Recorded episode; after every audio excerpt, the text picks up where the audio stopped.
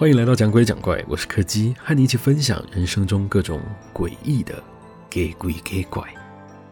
今天要讲的是一个和钥匙有关的故事。老实说，虽然我并不是一个非常精明的人，但是也还算是过得去。只是有一段时间，忘记事情对我来说根本就是每天的例行公事。那个时候的记性差到不只是主管发火，甚至连我自己都很气我自己。那天本来只是个普通的加班日，因为不小心忘了隔天的会议资料，所以我一路在公司忙到了快十一点多才离开。就在我锁好门要下楼的时候，原本扣在钥匙圈上的其中一小串钥匙突然松脱了。我就这样看着它从楼梯间的缝隙一路掉到了地下室去。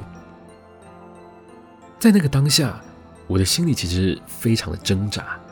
那边的地下室原本是租给了附近的服饰店当仓库，后来在店面收掉之后，就一直空在那里，没有再租出去。我觉得在半夜跑进去，显然不是什么很好的决定。而且掉下去的那串只是仓库和资料间的钥匙，平常根本就不会用到。如果明天早上再来捡，应该也不是问题。但是后来想想，我实在是没有办法相信自己的记忆力。我觉得我明天一定会忘记这件事情，所以后来还是决定速战速决，反正就掉在楼梯旁边捡一下，应该很快吧。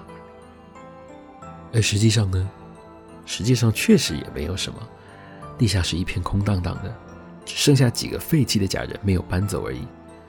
虽然里面没有光源，但是手机的手电筒还算够亮。我很快就找到了钥匙，而我也没有打算要待很久。东西一拿到手，我就迅速离开了。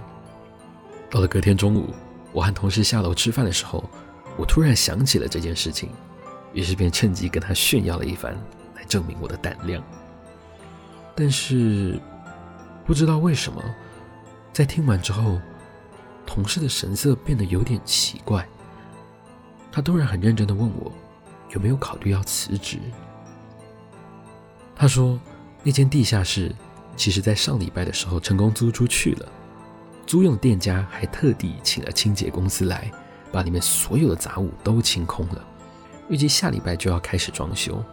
他自己也曾经因为好奇而下去看过，那里的确是清得非常干净，什么东西都没有留下。正当我还愣在原地的时候，同事又从口袋里摸出了一串，看起来……”很眼熟的钥匙，这时我才突然想起来，我昨天明明就在下午的时候把仓库的钥匙借他了，我还跟他说今天再还我就好了。那我昨天晚上，我昨天晚上到底看到了什么？今天的故事就到这里告一个段落了。